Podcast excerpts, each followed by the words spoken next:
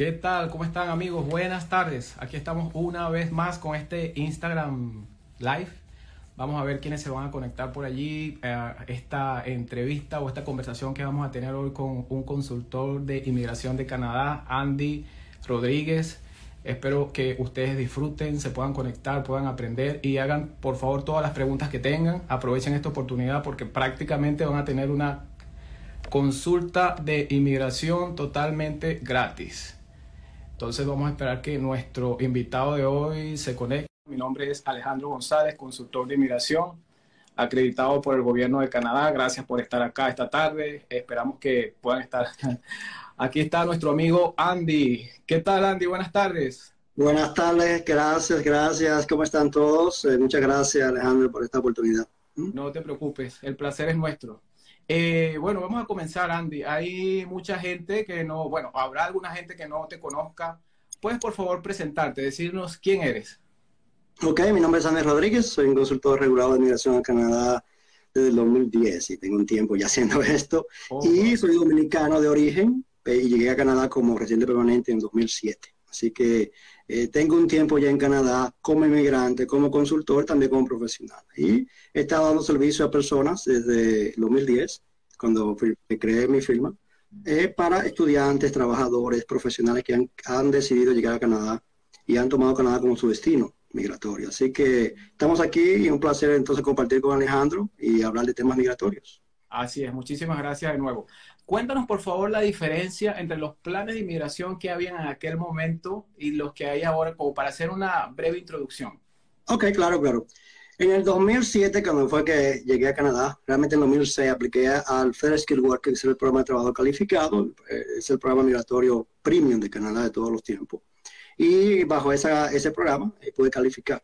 Eh, sigue siendo el puntaje de, de, esa época, 67 puntos sobre 100 yo creo que saqué casi 87 en ese momento. Y, oh, y, básicamente fue un proceso de quizás en esa época 18 meses, que me, de que yo apliqué hasta que me seleccionaron, a mí y mi esposa fueron 18 meses.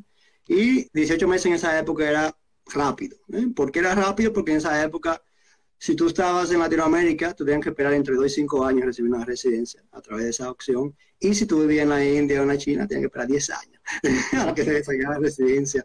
Pero fui dichoso de recibir esa residencia a los 18 meses y me mudé a Canadá inmediatamente con mi esposa.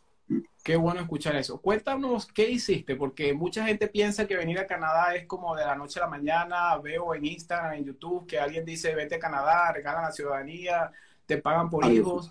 ¿Cómo fue tu proceso de preparación, por favor? Mi proceso de preparación fue básicamente que leí la información de la página web en esa época de, de, IRCC. En ese momento no existía, estaba hablando de 2007, no había youtubers, no había Instagram, no había nadie hablando de Canadá desde el punto de vista latinoamericano. ¿eh? El, el, típico inmigrante que llegaba a Canadá en esa época era básicamente de Asia, ¿eh? Eh, China, India, Pakistán, Filipinas, los mercados grandes de inmigrantes de Canadá. Entonces, yo me entré de la información y como tenía experiencia, porque había vivido en Estados Unidos unos años antes, y había hecho mi proceso migratorio con Estados Unidos con permiso de estudio y trabajo, entonces me puse a investigar y pude hacer el proceso de manera directa en ese momento. Pero eh, yo sé que dentro de ese proceso había también ciertas cosas que tuve que tomar en consideración porque sé que aunque uno ve en la página que no se necesita una asistencia legal, va a depender mucho de tu caso, de tu perfil y del programa que tú estás eligiendo. Entonces, gracias a Dios, la experiencia me ayudó a salir adelante con mi proceso, pero sé que otras personas que estaban haciendo eso conmigo, amistades mías, no tuvieron tanta suerte, ¿eh? porque cometieron quizás errores en el proceso, del cual ellos se enteraron más adelante. Entonces, sí es cierto que usted, si se pone a investigar eh, y hace un buen perfil suyo a nivel de prepararse y ir con los detalles, puede que salga bien en todo el proceso, pero realmente va a depender mucho de tu perfil exactamente. Así es. Muy importante eso. Vamos a una pregunta crucial para que la gente entienda. ¿Qué es un consultor de inmigración? ¿Qué es un abogado de inmigración? ¿Y por qué la gente necesita la asistencia de uno, de un abogado o un consultor de inmigración? Sí, realmente desde que la consultoría se inició hace básicamente unas cuantas décadas, a través de, inicialmente eran ex oficiales de inmigración eh, y personas que tenían eh, experiencia en el área migratoria y comenzaron a dar consultoría desde el punto de vista legal, pero no eran abogados. El abogado es una persona que se va, va a la universidad, estudia derecho, se presenta al bar de la provincia y luego de ser aceptado en el bar puede especializarse en un área. En este caso puede especializarse en migración. En cuanto a conocimiento migratorio, eh, básicamente van a estudiar el mismo material, pero en, cuanto a capacidad de poder ejercer, el abogado va a tener más chance de ir a la Corte Federal y representar casos más, más concretos, más específicos, más complicados. Si su proceso migratorio es un programa directamente económico, un programa de estudio, un programa de trabajo, pues un consultor capacitado con una experiencia puede hacer el trabajo con la misma calidad que, un abogado. Pero si su caso es más complicado, más complejo, implica inadmisibilidad, implica eh, asunto de llevar a, la Corte Federal, entonces ahí un abogado sería una buena opción en ese caso. Perfecto. Eh, entre los consultores de inmigración hay un término que es Ghost Consultant eh, o un consultor de inmigración fantasma, que es alguien que hace de consultor de inmigración, aunque ya no son tan fantasmas, porque lo vemos por Instagram, YouTube, dando consejos, personas que simplemente para tener likes, views, dan consejos sobre inmigración a Canadá y muchas veces desinforman. ¿Qué, recomendación le das tú a las personas cuando ven este tipo de mensajes en YouTube e Instagram? Básicamente hay que tomar esa información en Instagram, en YouTube, con el salt of, grain of salt, como dicen en inglés. ¿eh? Básicamente con mucho cuidado. ¿Por qué? Porque esas personas están repitiendo, déjame decir aquí como papagayo, lo que están viendo en la página del gobierno en Canadá, pero lo, que está en la página del gobierno de Canadá es una información genérica. ¿Eh? no necesariamente va a aplicar a tu realidad y a tu, perfil. Entonces, eh, te digo esto porque ha habido casos donde hay personas que crean contenido en Instagram, en YouTube, en TikTok, y dan información incompleta, medias verdades, y a veces la persona se lleva de eso, hace un proceso migratorio incompleto y tiene una negación que ya básicamente va a manchar su historial migratorio para Canadá o limitar las oportunidades a futuro o lamentablemente hacer que sea eh, eh, eh, impedido a la persona de poder aplicar dentro de cinco años porque recibe un bar porque quizá hizo de manera inocente una misrepresentación. Entonces hay muchos peligros en cuanto a simplemente llevarse de una persona que está hablando de contenido sin tener la licencia ni la autorización de dar ese tipo de servicio. Entonces hay que tener mucho cuidado. Y lamentablemente en mi experiencia, Alejandro, muchos clientes vienen a nosotros con que Andy, me negaron el permiso de estudio, me negaron el permiso de trabajo. Yo, bueno, pero después de ver tu perfil, ¿por qué te negaron? Ah, porque fulano me ayudó, porque fulano lo refirió y era un consultor educativo que estaba haciendo permiso de, estudiante. yo, bueno, ese consultor educativo no tiene primero la autorización de dar ese servicio, número uno, es un gozo. Y número dos, también no te dio toda la información, por tanto recibiste una negación innecesaria en tu perfil, ¿eh? que se puede haber evitado con una buena asesoría.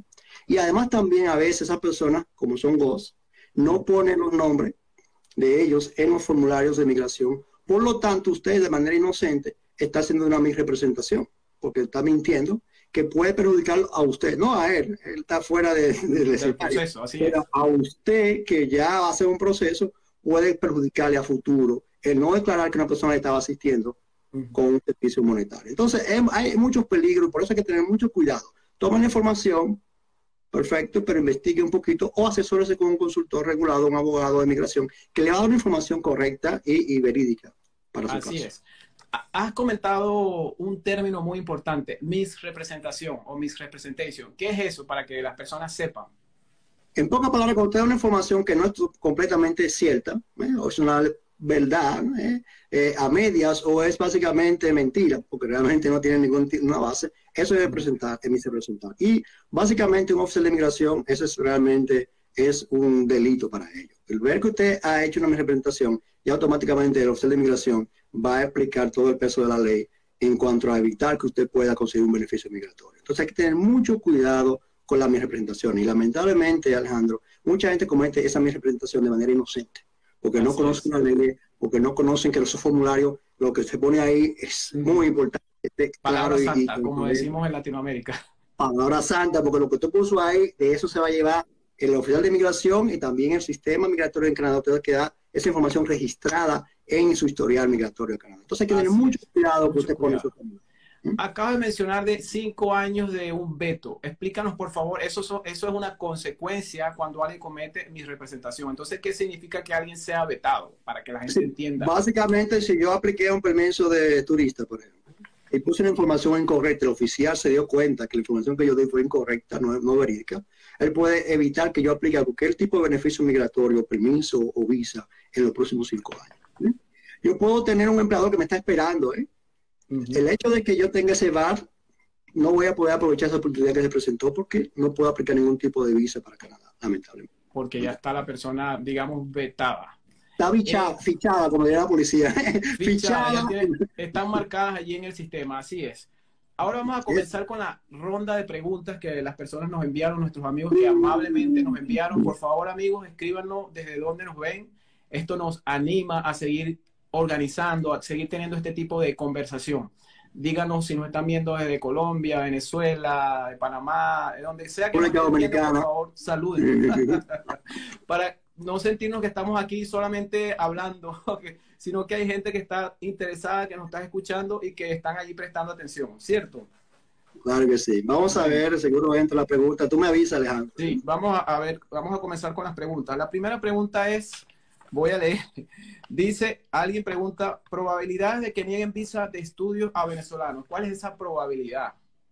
La probabilidad es realmente eh, claro, depende de cada circunstancia. ¿eh? Depende muchas veces de que ese venezolano está en Venezuela, está fuera de Venezuela, porque yo tengo clientes que está, son venezolanos, pero que están radicando en otro país y están bien establecidos y consiguen su permiso de estudio y trabajo sin problema. ¿eh?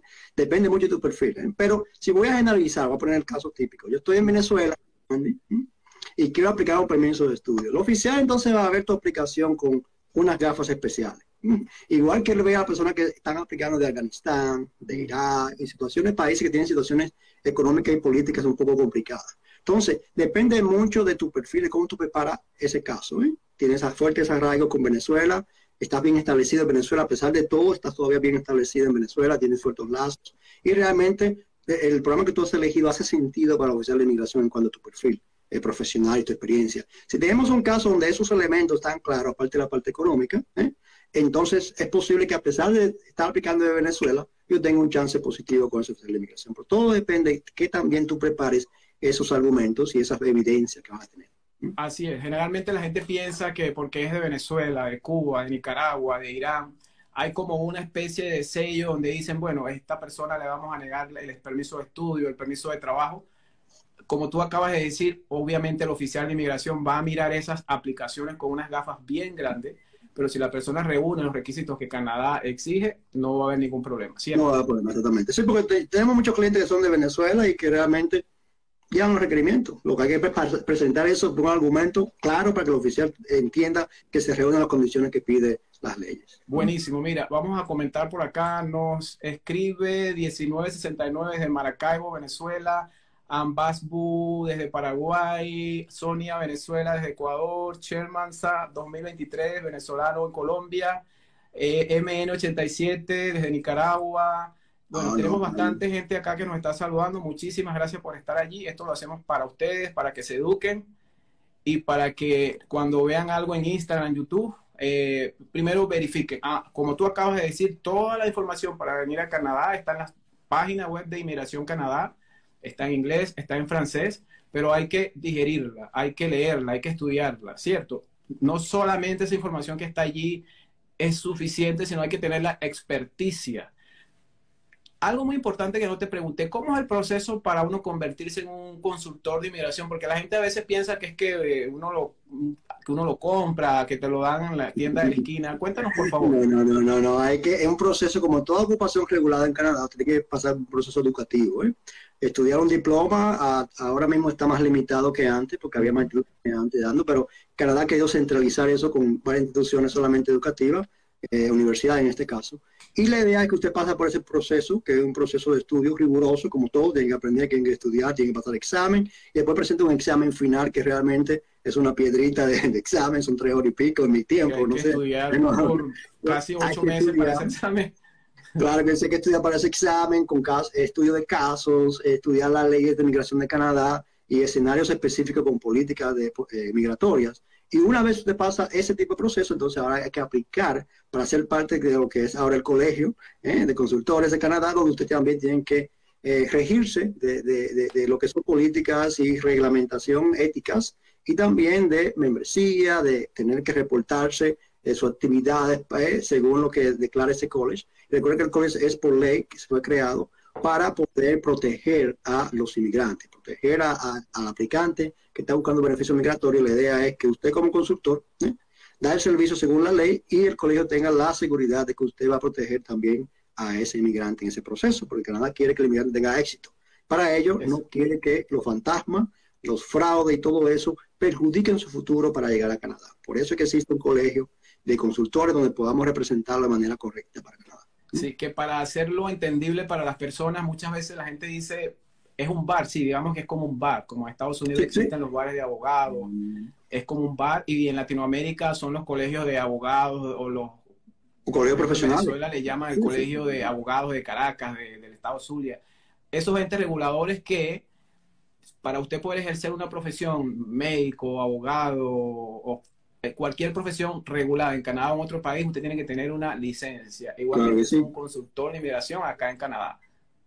Y no solamente eso, Alejandro, esa licencia eh, no es que está asegurada. Cada año tienen que pasar un proceso de auditoría donde ellos revisan eh, todo, lo, que tú has hecho, los clientes. Si hay una queja de un cliente, ellos van a investigar también y tú tienes que proveer la información. Así que es riguroso la medida de que están observando tu comportamiento y tu trato hacia los clientes. Entonces, la idea aquí es proteger a ese potencial inmigrante que quiere llegar a Canadá. Y es por eso que usted está en buenas manos cuando va con un consultor regulado que aparezca activo en esa página.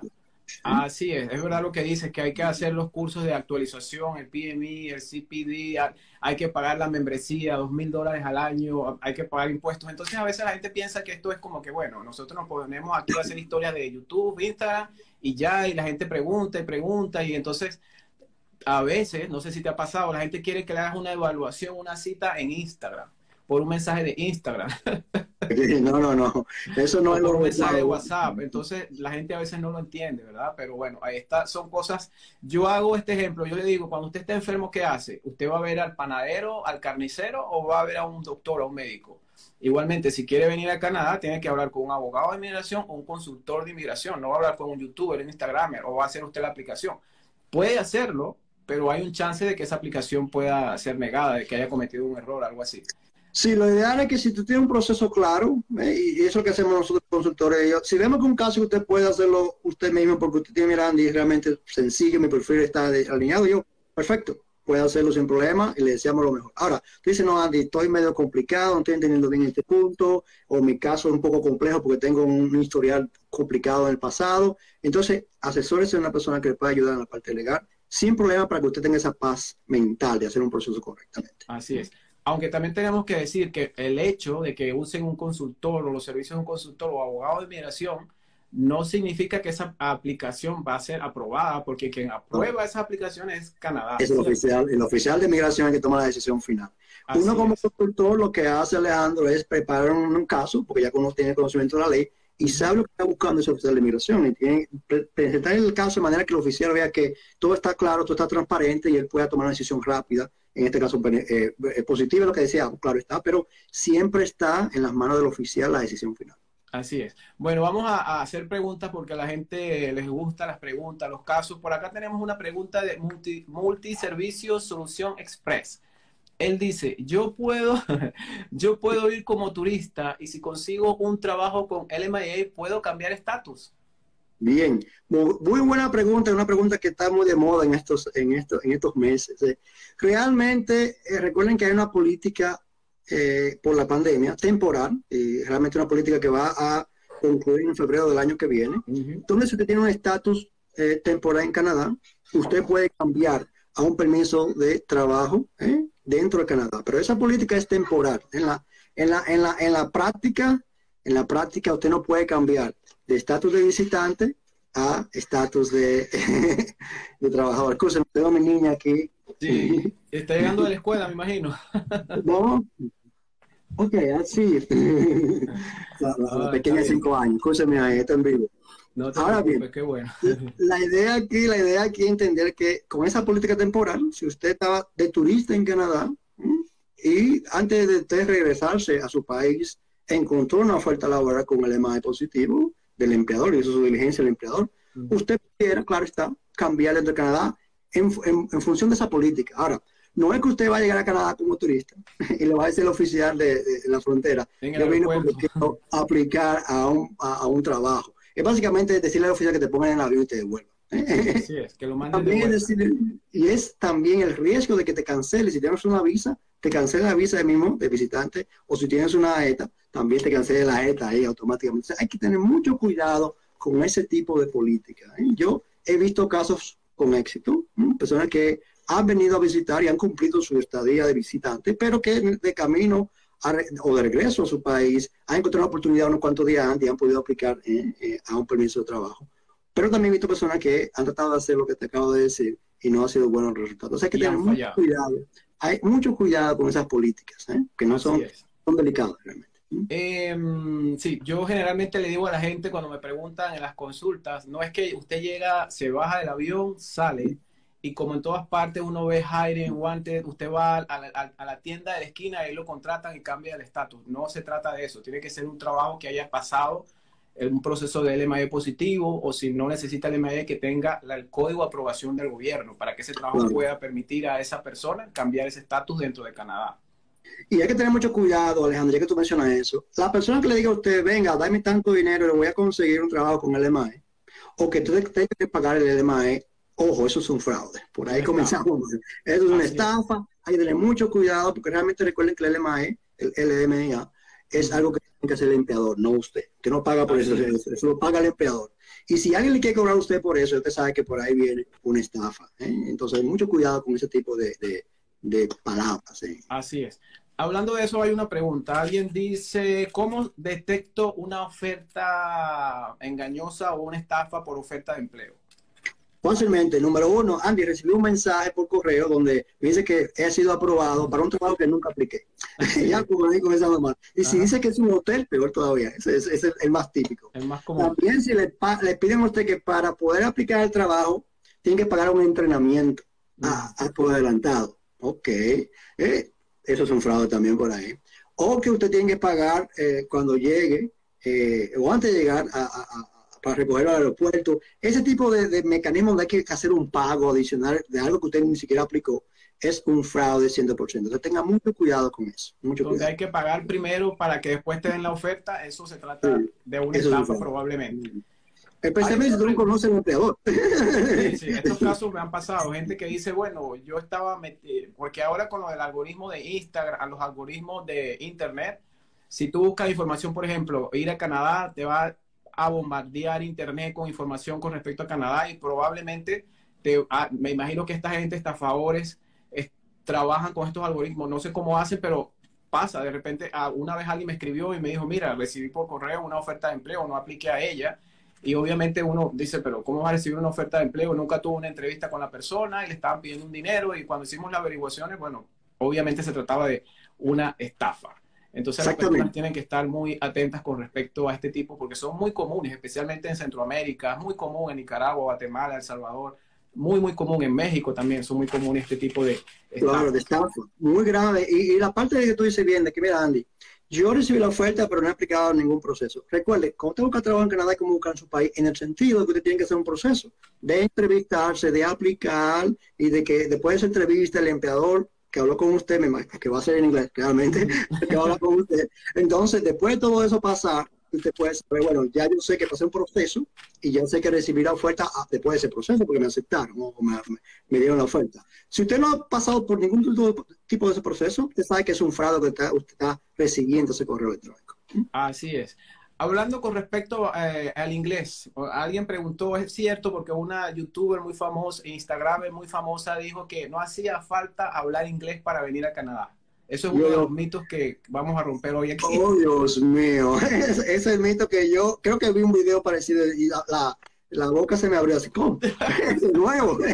Realmente hay que entender lo siguiente. Canadá, en Canadá se hablan dos idiomas.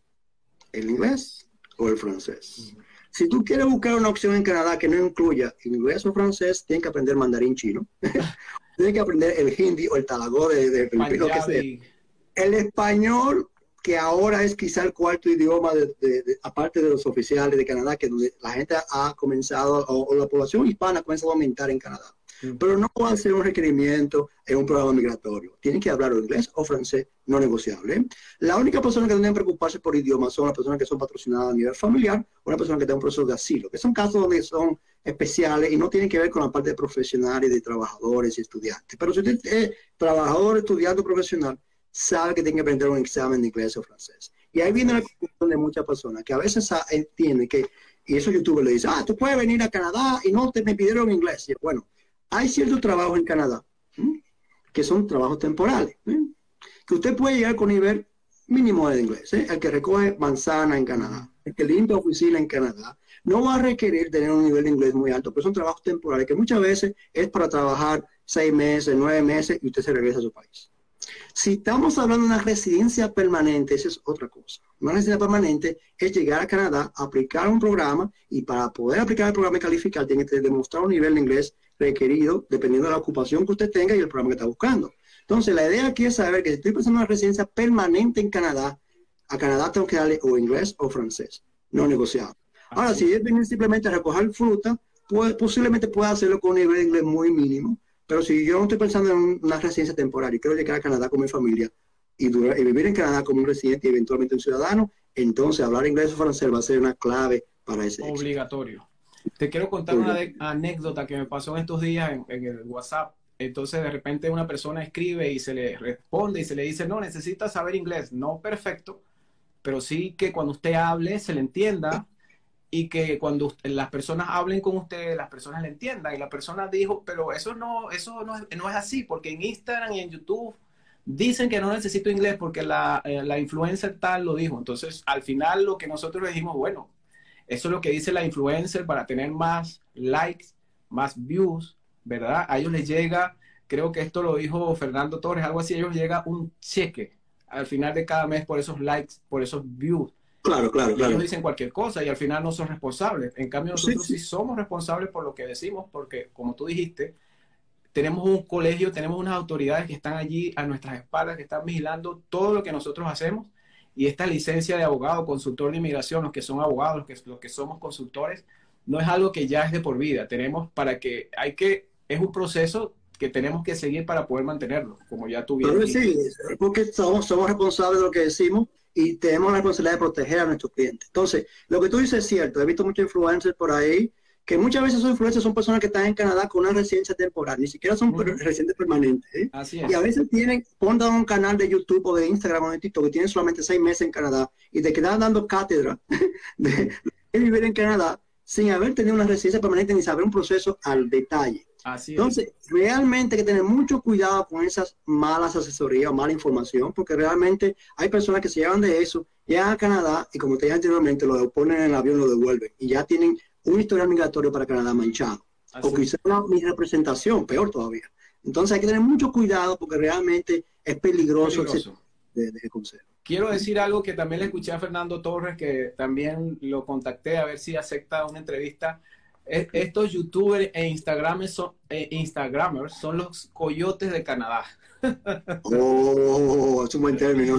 los coyotes de Canadá. Sabemos los coyotes de Estados Unidos, los que ayudan a la gente a cruzar la frontera. Entonces, en cierta medida, toda esta gente que se dedica a desinformar o decir verdades a medias, o verdades a medias o mentiras completas, no sé cómo decirle, al final son como una especie de coyotes de Canadá, esto lo escuché de él y, me impactó. Y que hace sentido, hace sentido. Sí, tiene sentido. sí. Bueno, por acá tenemos dos preguntas. Adelante, adelante, adelante, por favor. ¿Ibas a decir algo? Sí, sí, sí. No, eh, eh, era corroborar esa parte. Eh, uno le duele como inmigrante, porque uno quiere que las personas puedan lograr su sueño en Canadá. Pero uno quiere que lo hagan de manera correcta. Por eso que el inmigrante en Canadá tiene una imagen positiva frente al ciudadano canadiense. Y es porque el ciudadano canadiense promedio entiende que ese migrante que llegó a Canadá ha pasado por un proceso de selección, de idioma, verificar todo. Entonces, eso hay que mantenerlo. Cuando una persona integrante dice que no necesita ni, educación, ni idioma, lo que está dando un mal mensaje que va a provocar que eh, eh, muchas personas tengan procesos eh, incorrectos y también le va a dar una mala imagen a la migración en Canadá. Entonces hay que tener mucho cuidado con, con ese tipo de mensajes. Ok, vamos con las preguntas. Tengo preguntas que nos hicieron antes. Alguien preguntó, llegué como estudiante internacional en un college, no tengo dinero para pagar, puedo parar mis estudios, pero mi esposo tiene permiso de trabajo abierto y está trabajando. Él puede seguir trabajando y yo dejo de estudiar. Excelente. En ese caso, que espero que se resuelva rápidamente, la, pareja del estudiante puede continuar trabajando hasta eh, lo que es el término de su permiso de trabajo abierto. Ahí no hay problema. Ahora, hay que tener cierto cuidado, porque si es una situación temporal, no habrá problema.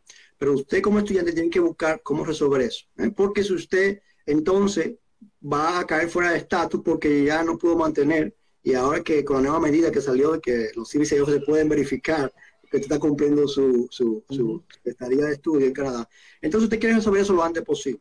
Existe también un, mover, un, mecanismo de, de este eh, eh, que pueda utilizarse en cierta medida, pero va a depender de caso en caso y lo mejor en este caso es que la persona que está en esa situación haga una consulta con un consultor, no tiene que ser con nosotros, puede ser con cualquier otra persona, pero que haga una consulta para que vea su caso al detalle y le pueda dar sugerencias respecto a ese caso. Así es, muchas gracias.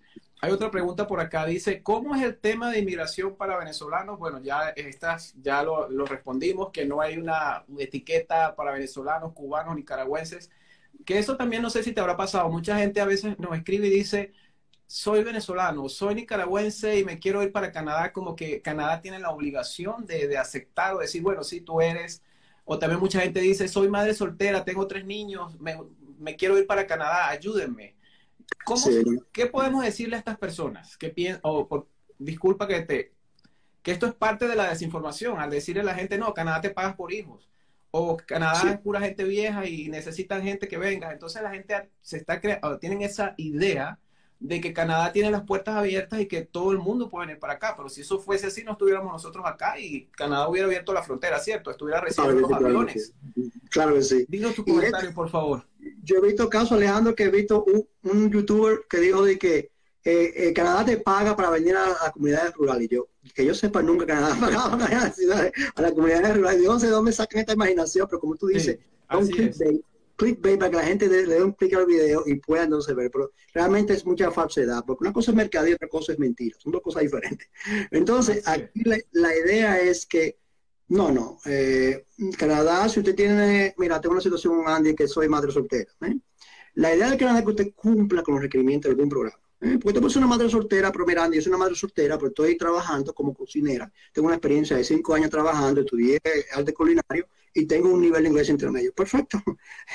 Canadá se va a interesar porque usted tiene una destreza y un nivel de idioma que le va a poder abrir las puertas a través de trabajo muchas veces y puede usted sacar su residencia para su familia. Pero hay que basarse en, lo que usted puede traer a Canadá.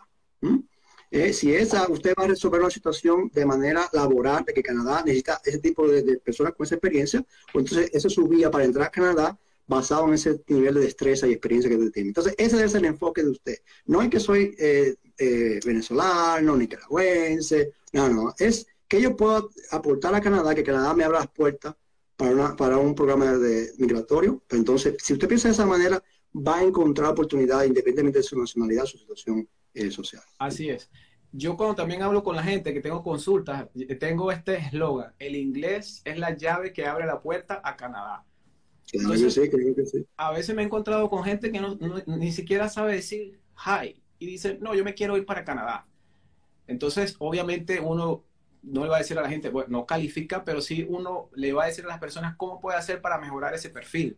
Lo primero es el inglés. Como tú bien dijiste en una oportunidad, sí, el inglés y el francés son primordiales. ¿Qué debe hacer la gente que realmente quiere venir a Canadá? No es que vi en YouTube o en Instagram a la youtuber que dijo que me voy a Canadá. Empezar a preparar ese perfil, a estudiar inglés desde cero, ponerse una meta de seis meses, un año, para que el próximo año, octubre, noviembre, ya usted esté viniendo a Canadá, que usted aprenda inglés. El inglés es primordial y como tú bien dijiste, esa experiencia laboral y estos trabajos en demanda hacen que la gente venga a Canadá. Otra cosa, otro mito, a veces la gente piensa que Canadá es para ricos solamente. Obviamente va a depender del plan migratorio. Pero como tú dijiste, si usted es una señora cocinera que tiene un buen nivel de inglés, que trabaja ya en, Punta Cana, en un hotel, habla inglés, tiene dos, tres años de experiencia, tiene un certificado, usted consigue un empleo acá en Canadá y, su trabajo va a ser aprobado sin ningún problema, porque tiene la experticia de Canadá, pide, ¿cierto? Exactamente. Y eso es lo que tú dices acá de decir, Alejandro, es muy cierto, en el sentido de que sí, si yo estoy pensando en Canadá, yo tengo que prepararme. Yo tengo clientes, pues tengo muchos años haciendo esto, que me han dicho en un año, mira Andy, eh, yo quiero irme a Canadá y yo cuando hago la evaluación digo, pero te falta el idioma, el inglés, no tienes el inglés, no tienes nivel. ¿Qué es lo que hay que hacer Andy? Yo, bueno, a estudiar inglés se ha dicho. Y un año después me han vuelto a ver, Andy, me puse a estudiar inglés como me dijiste y ahora tengo este nivel. Bueno, tengo un nivel B2, perfecto, vamos a buscar una oportunidad. Esa persona está en Canadá ya. ¿eh? Hicieron un proyecto de vida donde ellos simplemente querían saber qué me falta para reunir los requisitos de este programa de Canadá. Te falta esto. Perfecto, puse a trabajar en eso. Llega nuevamente un año, Andy, ya tengo lo que me faltaba. Y hoy día está en Canadá con su familia. Entonces, es, eh, querer es poder, pero tiene que tener un plan. Si no tienes un plan para llegar a Canadá, vas a fracasar por no tener el plan. Así es. hay que trabajar el plan. Y la idea de que lo hacete con nosotros es establecer cuál es ese plan, qué tenemos que trabajar y tener ya eh, los, pasos para, hacia la meta de Canadá de manera Establecer una estrategia en caso de que la persona no tenga el perfil. a veces la gente piensa que porque que pagar una consulta es como una pérdida de dinero para ellos, pero es lo mismo. Si usted está enfermo, usted va a un médico y le tiene que pagar una consulta a un médico, ¿cierto? Y el médico le va a hacer un diagnóstico, le va a decir, usted tiene que tomar esto, esto, esto. Y si usted sigue las instrucciones del médico, del doctor, usted se va a mejorar. Entonces es lo mismo cuando usted agenda una consulta con un consultor de inmigración, con un abogado. Nosotros le vamos a decir a esa persona, en caso de que no tenga el perfil, qué debe hacer para mejorar ese perfil, cómo se va a preparar para venir a Canadá. Entonces es importante esto. ¿Qué agregas tú a esta acotación, a, esto, a este statement, a esto que estoy diciendo acá, por favor? ¿Qué tú este, básicamente voy a decir que en mi experiencia, en 14 años haciendo esto, todavía no tengo un cliente que me haya llamado pidiéndome el, retorno de, de, la consulta, porque ellos cuando comparan, yo no, pero eso fue el mejor dinero invertido en hacer mi plan para llegar a Canadá y lo lograron. ¿eh? Si usted logra su meta a través de esa asesoría, de llevar ese plan de acción, usted puede estar seguro que lo que usted invirtió en la consulta se lo sacó mil veces a esa inversión. Claro que sí. Y algo que también les digo a los clientes cuando tengo consultas, ¿cuánto, eh, por ejemplo, digamos que una consulta cuesta, qué sé yo, 150 dólares, 200 dólares, depende del consultor. Hay de todo, para todos los gustos y colores. Hay consultores que cobran 400, 300, otros cobran 200, otros cobran 100. Entonces al final usted va a decidir, pero usted prefiere invertir 100, 200 dólares que hacer una aplicación que tal vez va a gastar más por su cuenta, 1000, 1500 con todos los fees, traducciones de documentos, eh, que digamos que alguien que va a venir a Canadá como visitante eh, no quiere eh, pagar una consultoría, no quiere que le ayude un, consultor, un abogado que tal vez le cobra 600, 700 dólares, lo hace por, por su cuenta. En el proceso de traducir papeles, pagar fees, esta persona gasta, qué sé yo, mil, qué sé yo, hasta un ticket de avión, porque la persona no sabía que primero tiene que tener la TRB aprobada para comprar un ticket de avión. Y al final entonces gastó más, 1.500, 2.000 dólares, y su visa fue rechazada en vez de haber invertido 150, 200, 300 dólares. Entonces, al final las personas tienen que darse cuenta que cuando hacen una consulta, ¿cierto? Esto les va a ayudar incluso a ahorrar tiempo y dinero. Exactamente. Y vamos a poner ese ejemplo que tú acabas de decir ahí, Alejandro uno ve muchas veces una noticia, lamentable noticia, de donde verá, Andy, un caso en México donde un grupo de personas que trataban de irse legal a través de los coyotes, ¿eh?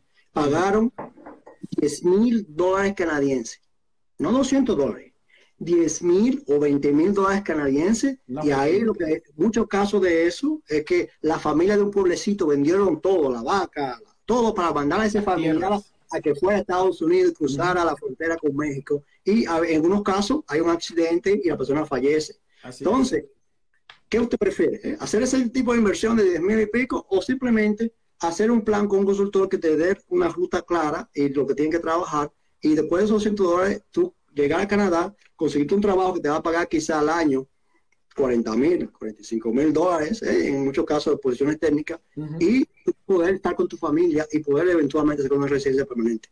Entonces, realmente hay que ser inteligente, que bueno, esta es una inversión que vale la pena, porque tengo un camino claro hacia cómo llegar a Canadá de manera legal y poder establecerme con mi familia, o yo arriesgarme y pagar 10, 20 veces ese monto y yo tomar riesgos innecesarios que me pueda costar hasta la vida. Entonces, hay que ser como migrante estratégico y saber cuándo la inversión vale la pena si me paga algo legal, real y seguro. O cuando usted hace una inversión para simplemente arriesgarse de manera innecesaria. Entonces, hay que tener mucho cuidado con esas decisiones. Pero realmente si usted valora su estrategia migratoria y usted considera que necesita asistencia, un consultor regulado le puede ayudar en eso. Así es, de verdad. Muchísimas gracias. Aquí tengo una pregunta de alguien que nos dice, eh, si me postulo a un empleo y el empleador me, me escoge, ¿es cierto que el empleador tiene que pagar por todos los gastos de traslados a Canadá? Excelente pregunta. Y la respuesta es depende. depende de que realmente en Canadá cuida mucho a los trabajadores extranjeros. Hay muchas medidas. Dentro de ellas, si usted tiene una oferta laboral, una posición semicalificada, realmente low skill, ¿eh? ahí hay una obligación de parte del empleador de poder proveerle a usted de la asistencia en cuanto al, traslado hacia Canadá. ¿eh? Pero si yo soy una persona que soy contratado como supervisor de restaurante o gerente de una, de una tienda de retail, el, empleador no está obligado a hacer ese tipo de pago. si lo hace es voluntario, pero la ley no le va a pedir a él hacer eso. Por lo tanto, si usted tiene una posición calificada la que va a Canadá como supervisor o como eh, técnico, espere que usted tenga que cubrir su costo, porque realmente el empleador no está por ley obligado a hacer eso.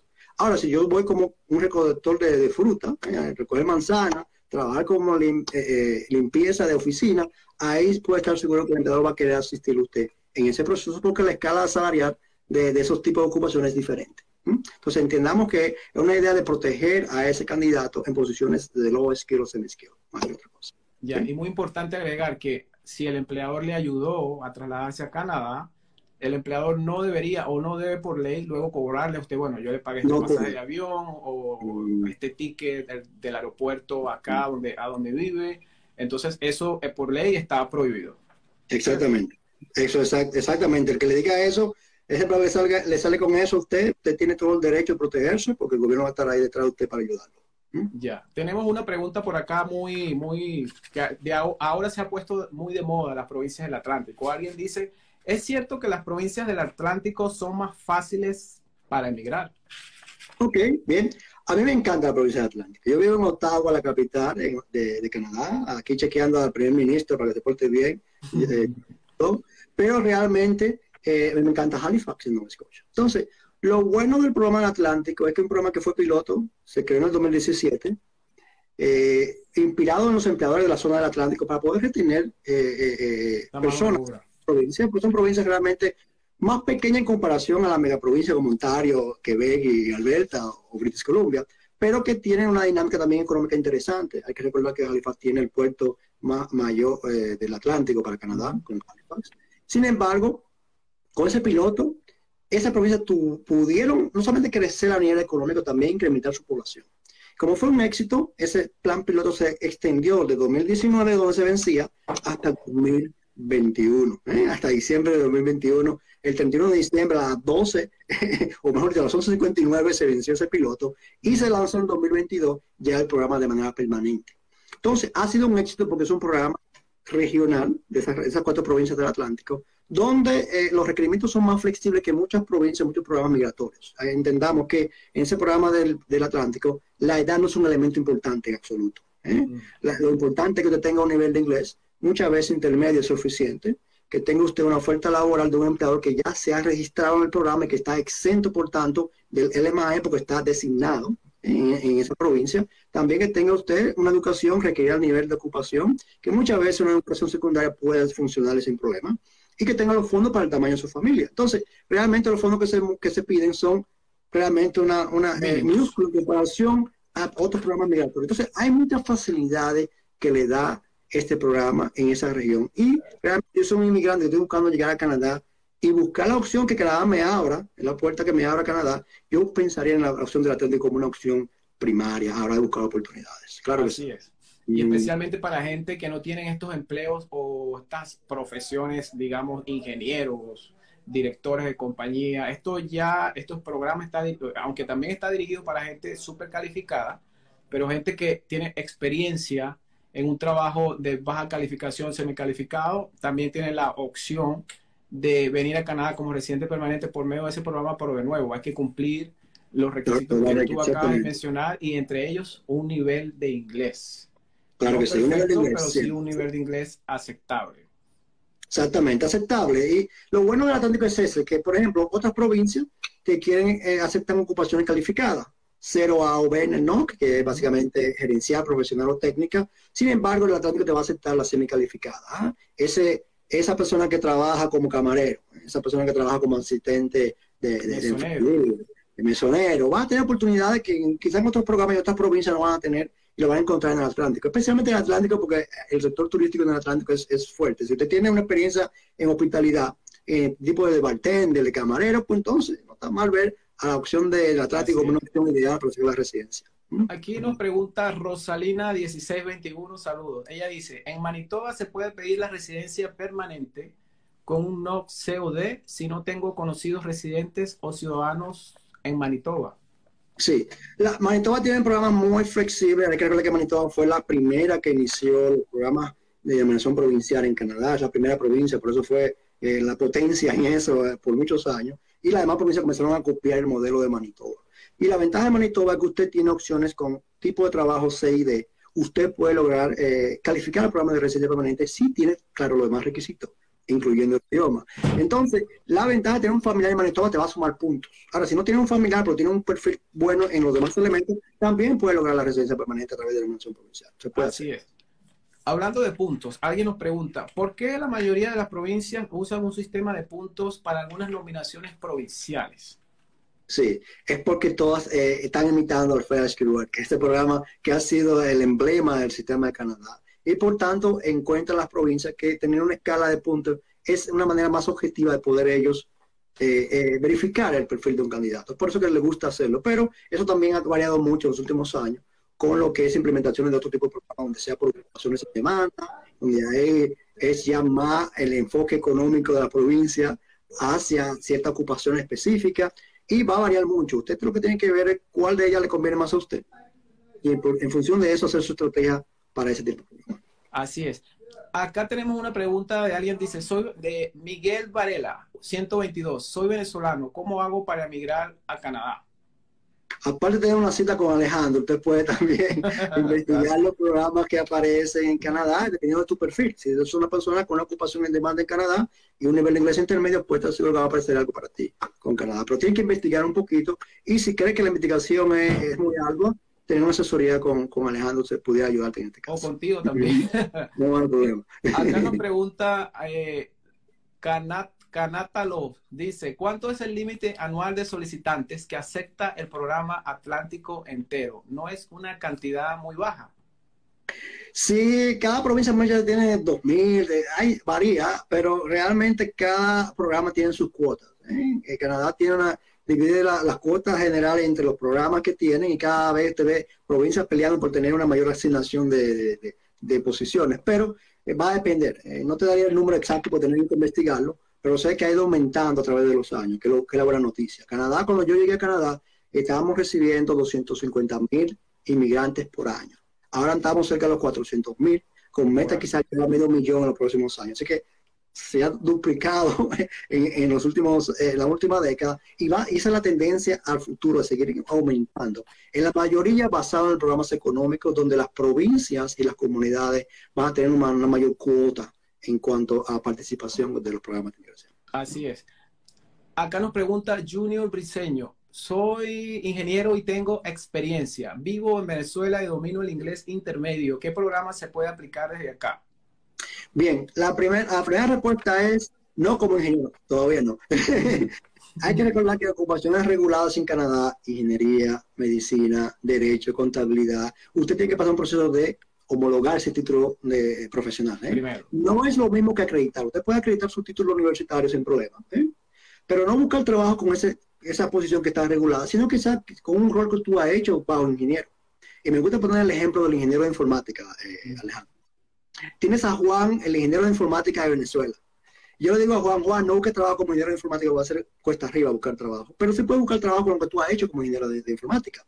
Si tú has programado computadora, si has reparado computadora, si has manejado redes de computadora, puedes buscar trabajo como él, programador de computadora, el reparador de computadora y el amenazador de red de computadora. Y ahí sí vas a encontrar posibilidades, porque muchas de esas posiciones son no reguladas o son muy poca, poca regulación y puedes conseguir una oferta laboral que te lleve a Canadá a ti y a tu familia eventualmente. Perfecto. hacer la estrategia de manera correcta. Así es. Eso mismo le digo yo a, mis clientes, a las personas, que a veces a una enfermera dice, bueno, quiero ir a, Canadá a trabajar como enfermera. No puedes trabajar como enfermera todavía en Canadá, puedes venir como una ayudante de enfermería. Y una vez que estás acá, y si estás en una provincia donde ese trabajo te permite aplicar por la residencia permanente luego, por una nominación provincial, o puedes comenzar entonces tu proceso de homologación y luego no vas a ser una enfermera, sino una doctora si quieres en el futuro. Pero lo importante es llegar a Canadá primero, encontrar ese empleo que te va a abrir la puerta de Canadá y luego en el proceso, en el interín,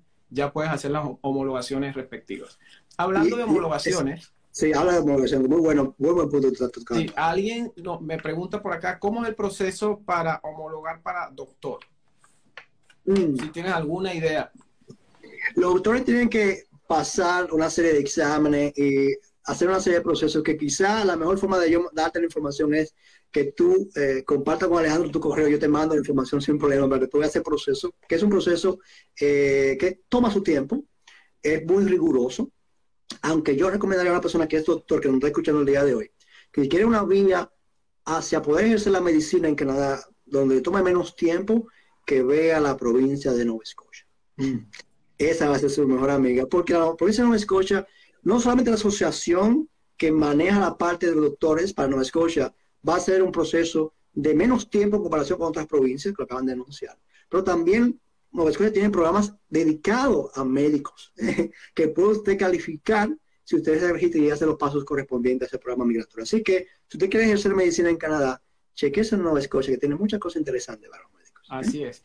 Y a modo general, eh, a modo general deberíamos decir que cualquier profesión regulada en Canadá, primero hay que ir al ente nacional donde va a hacer un assessment y luego con ese assessment usted va a ir a la provincia de su preferencia donde usted va a vivir y ahí el colegio provincial o el ente gobernador provincial de enfermeras, de abogados, de optometristas, de dentistas, le va a decir el procedimiento que debe seguir porque no es el mismo en todas las provincias, ¿cierto? Exactamente. De una provincia a otra. Exactamente, la regulación se maneja básicamente a nivel provincial en muchos, en muchos de los casos. Por tanto, usted tiene que investigar, bueno, si yo tengo un buen prospecto de trabajo en esta provincia y quiero ejercer como un profesional regulado en esa provincia, yo debería estar investigando desde ahora. Quizás iniciar el proceso con la asociación profesional antes de llegar a Canadá y concluido cuando yo llegue a Canadá. Y ahí viene una parte donde mucha gente se confunde. Mira, Andy, si quiero emigrar a Canadá como, como First Skill Worker de Express Entry, eh, pero yo tengo una ocupación regulada como ingeniero, no importa usted quizá pueda crear su perfil si tiene las demás condiciones y avanzar el proceso de ingeniería en esa provincia y usted en el proceso de, aplicar una residencia, a demostrar al oficial que usted ya comenzó un proceso y tiene una carta de la asociación de que usted está casi ya tomando el examen final. Y eso le puede dar mucha consideración desde el punto de vista de la oficial de inmigración a dar una aplicación positiva. Esa es la idea. Hablando de Express Entry, tengo una pregunta de alguien que dice, ¿es posible que como chofer pueda aplicar al Express Entry? Realmente como chofer, se estamos refiriendo a un chofer de camión, un truck, espera, eh, un truck driver espera hasta noviembre para entonces hablar, porque ya después de noviembre la, la, el NOC eh, sube de semi calificado a calificado. De momento que sube calificado ya tú puedes entrar en el renglón de presente. Así es. Pero tiene que tener de inglés adecuado. ¿Cómo? Disculpa, no te escuché. Tiene que tener el nivel de inglés adecuado para un nivel calificado. Ese, ese, Exactamente. de todas maneras, quería por favor que nos dieras tu opinión acerca de esta, digamos, reinvención o esto nuevo añadido que comienza dentro de un mes en el Express Entry, porque tengo muchísima gente, yo hice un video al respecto, bueno, me han preguntado como más de 4.000 personas que... Wow. Aunque el video dice que no, todavía no tenemos información de cuáles van a ser esos requisitos, el video ha sido visto por más de 160.000 personas. Un video que, que, hice así un, día sin pensar, eh, bueno, sí lo pensé, pero no tenía la intención de tener ese impacto. La cosa es del video es eh, que la gente dice, ¿cuáles son los requisitos? ¿Cuáles son los requisitos? Como tú acabas de decir, no lo sabemos aún. Yo tengo, yo le doy unas recomendaciones, pero quiero saber si esas recomendaciones son las mismas que tú le darías. Por ejemplo, si yo soy un esteticista de Ecuador, tengo experiencia, eh, esteticista de Ecuador, ¿qué tú me recomendarías para prepararme para ese Express Entry, esa nueva etapa Express Entry que va a comenzar dentro de poco? ¿Qué, qué tú me recomendarías? Lo primero que te recomendaría es ver tu nivel de idioma primero, ¿eh? Cómo probar tu experiencia, ¿eh? que coincida con, e, con esa posición como el NOC lo describe en Canadá, al pie de la letra, que tú hayas hecho por lo menos el 75% de los job que aparecen en, ese NOC, Y si tú sabes que puedes probar tu experiencia laboral, comprobarlo, ¿eh? y tienes también eh, la educación requerida para el NOC y tienes el nivel de inglés requerido, entonces ahí yo te digo que vas a tener el chance de poder crear un perfil eh, con cierto éxito. Si aparte de eso también te pones a investigar para quizás conseguir una oferta laboral en Canadá con un alemán positivo, eso te sumaría también puntos. O quizás que estás buscando una oferta laboral que también te abra camino a una nominación provincial, eventualmente, también haría ese tipo de diligencia. La idea es que tú hagas una estrategia desde ya para ver qué te pueda faltar de esos elementos y tú puedes ponerlo todo junto para cuando lance los cambios, tú estés listo para esos cambios. Así es, de verdad. Lo, parecido los, los, consejos que le doy a las personas. Vamos con la última pregunta porque ya estamos corto de tiempo. Eh, Orlando Rivera dice, una consulta, soy pintor automotriz. ¿Será posible que encuentre una oferta laboral en Canadá con esa profesión? Claro que sí. Eh, lo que debe verificar es tienes el nivel de inglés, el número uno, tienes un resumen canadiense, el formato canadiense realmente, no cinco páginas del CV. Un resumen en formato canadiense, un cover letter, y que tú puedas demostrar esa experiencia laboral. Y si tienes todo eso, puedes estar seguro que va a aparecer oportunidades para ti en Canadá, sin problema. Así es. Algo muy importante que también le digo a la gente, hay muchos programas migratorios donde no hace falta una oferta de empleo, pero en mi opinión, para la mayoría de los latinoamericanos, la oferta de empleo del hablar en inglés es esencial. Dinos, por favor, para ti, ¿qué piensas de una... ¿Cuán importante debe ser para alguien encontrar un empleo en Canadá?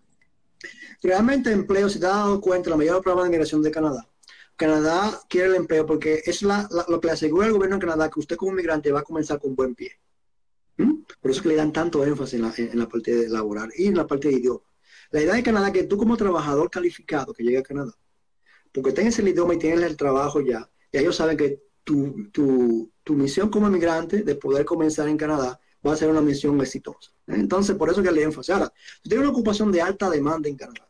Entonces, ahí quizás, si tienes el inglés y esa ocupación de alta demanda y con la experiencia aprobada, quizás puedes enfocarte en, en, esos lugares de Canadá que te necesitan, eh, aún sin oferta laboral. Pero realmente Canadá le va a dar mucho énfasis a que tener un empleo es un indicativo de que te va a ir bien como migrante en Canadá, realmente. Muy bien. Eh, no sé si te importaría darnos dos, tres, bueno, ya estamos unos cinco minutos más para las preguntas que las personas nos hagan acá. No hay problema, no hay problema. Mi niña está viendo muñequitos, así que no hay problema. Ya, está, ya se olvidó el papá. Ah, muchas gracias. Entonces vamos a decirle a nuestros amigos, bueno, aprovechen de hacer sus preguntas que tenemos acá a Andy Rodríguez. Yo diría que uno de los pioneros de los consultores de inmigración que hablan español acá en Canadá, ¿cierto? Gracias, gracias, gracias. Tengo las canas para probarlo. Así es. Vamos a ver si las personas se animan, se aprovechan. Ahora yo te voy a hacer una pregunta acá por mi cuenta. Eh, ¿Cuál es el consejo que tú le darías a alguien para prepararse, no para el Express Entry, esa nueva etapa o esa nueva inclusión que va a empezar en noviembre, sino para, por ejemplo, un doctor, un abogado que quiera participar en el Express Entry? Obviamente sabemos que participar en el Express Entry no le va a, no le va a permitir a esa persona venir como doctor a Canadá, pero sí puede participar, ¿cierto? Claro que sí, puede participar y lo bueno es que a veces tú como médico o como abogado digas, bueno Andy, yo sé que tengo que hacer un proceso de homologar mi título eventualmente, va a, va a tomar un tiempo. Pero si usted se enfoca en quizá área de trabajo que sea de soporte, ¿eh? yo soy médico, quizás pueda trabajar no como médico en un hospital, pero quizás en una posición de gerente departamental o asistente de soporte administrativo, algo que me permita mantenerme en mi industria, pero al mismo tiempo poder continuar eh, con mi experiencia y poder contribuir con ese tipo de trabajo, donde con esa experiencia quizás administrativa yo pueda lograr también llegar a Canadá, porque puede ser que quizás no consiga trabajo en Canadá como médico, porque quizás necesitan a alguien que maneje un departamento de una empresa de área de salud, que con el conocimiento médico me va a dar beneficio en poder buscar ese tipo de trabajo. Entonces, la idea es que hacer, hagan la estrategia de manera realista posible que quizás como parte administrativa, quizás en la parte de soporte o de consulta, tú puedas buscar esas oportunidades en Canadá que te lleven a Canadá. Y luego entonces, que tengas ya tu, licencia, puedes entonces meterte ya directamente a tu ocupación. Buenísimo. Bueno, vamos a, a, decirte algunas preguntas. Bueno, esto es un comentario. Dice Chermanza 2023. Otro medio de comunicación con ustedes. Dinos, por favor, Andy, cómo se comunican nuestros amigos contigo. Básicamente me pueden encontrar en las redes sociales, claro que sí, mi, firma es Nexus Canadá, eh, para que lo sepan, pero también colabora con otro tipo de colegas eh, que me han visto por ahí en otros videos, otras empresas de, hispanos, y también estoy ahí también dando soporte. Entonces la idea es que usted me puede encontrar en YouTube, eh, ponen en su Canadá o pone Andy Rodríguez y va a aparecerle algo tanto en YouTube como en LinkedIn o quizás en Facebook, sin problema. Me pueden encontrar Así es.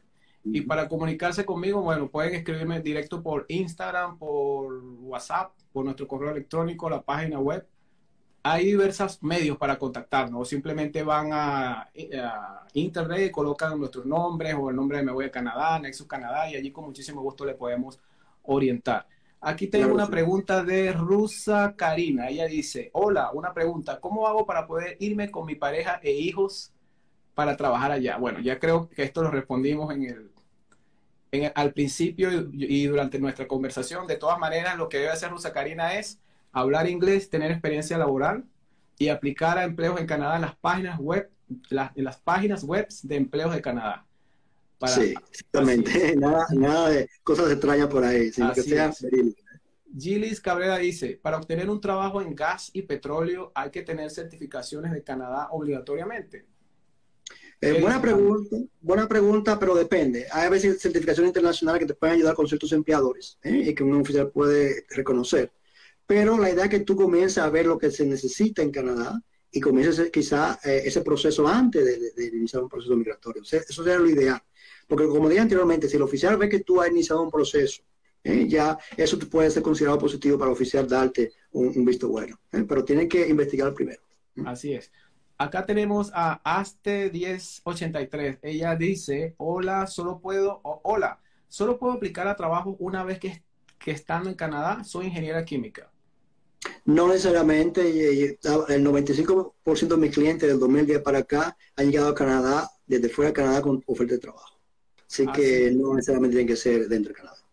Algo muy importante, Andy, que nos gustaría, me gustaría que aclarara. Mucha gente me ha contactado y dice, bueno, cuando voy a crear mi cuenta en JobBank, eh, si estoy fuera de Canadá, no tengo el número de seguro social, pero si creamos la cuenta convencional, sin número de seguro social, vamos a tener acceso igual a todos los posting, a todas las ofertas de empleo que están allí publicadas. Entonces, ¿crees tú que hay alguna diferencia entre crear una cuenta estando en Canadá con un, número de seguro social y estando fuera de Canadá? ¿Has visto tú en tus años de experiencia que eso puede afectar? No, necesariamente. No, no, no he visto ninguno de los clientes me ha afectado por esa, esa diferencia y no creo que vaya a afectar a nadie. Recuerden que cuando se creó el, el presente en 2015, ¿eh? era obligatorio en los primeros tres años que tú como candidato de presidente tenías que tener una cuenta en el Job Bank. Eso era obligatorio. ¿eh? Ya por el 2018 se hizo como opcional. Pero yo siempre lo sigo recomendando que usted crea su cuenta en Job Bank porque esa herramienta te puede ayudar mucho a, nivel de estrategia de, de, búsqueda de trabajo. Así es, vamos con la última pregunta y la afortunada es Jenny Pineda 1. Ella dice, hola, buenas noches. Para solicitar una visa de turista, ¿te ayuda algo si algún amigo residente de Canadá me hace una invitación? Sí, es bueno que tenga la invitación, pero recuerda que el oficial está enfocado en ti, no en tu amigo. Entonces, es bueno que te ayude, que con una carta de invitación para el oficial sepa dónde tú vas a ir, a quién vas a visitar, a visitar por cuánto tiempo a veces la persona puede querer, mira, voy a costear todo lo que eh, el tour que va a hacer ella, voy a ayudarla a ella con eso, voy a dar alojamiento. Todo es interesante y ayuda mucho con el caso. Pero el oficial al final del día quiere ver que tú tengas los requerimientos para hacer una visita en Canadá. Así es. Bueno, hemos llegado al final, de verdad, Andy. Muchísimas gracias. Te voy, a pedir, este favor en, aquí delante de la gente, si puedes contactar a Fernando y le dices si acepta una entrevista, si hablamos así como hicimos nosotros. No hay problema, yo le hablo Fernando. Ya yo le escribí, pero bueno, me imagino que tiene miles de mensajes y por eso no, no, no ha respondido. No, yo le, yo le hablo a, a, Fernando. A Fernando. Muchísimas gracias, de verdad, estamos muy agradecidos. Eh, esperamos que podamos repetir esto tal vez en un mes, dos meses, algo así, dependiendo de tu tiempo. Y me tocará a mí entrevistarte a ti, Alejandro, para saber tu historia. ¿eh? Está bien, vamos a, vamos a, cuadrarlo, como dicen en Venezuela, a arreglarlo. Claro, sí, claro que sí. Muchas gracias a todos los televidentes, como dirían la gente de televisión, y los seguidores por Instagram de Alejandro, y dame la oportunidad de poder compartir eh, esas respuestas. Y cualquier cosa, estamos, contate a Alejandro, me contacte a mí, estamos aquí para servirle de la manera más sincera y más honesta posible. Así es, muchísimas gracias, estamos en contacto y de nuevo, gracias a todos y a ti, Andy. Buenas noches a Cuídense mucho y que Dios lo bendiga. Bye bye. Chao. ¿Qué tal? ¿Cómo están amigos? Buenas.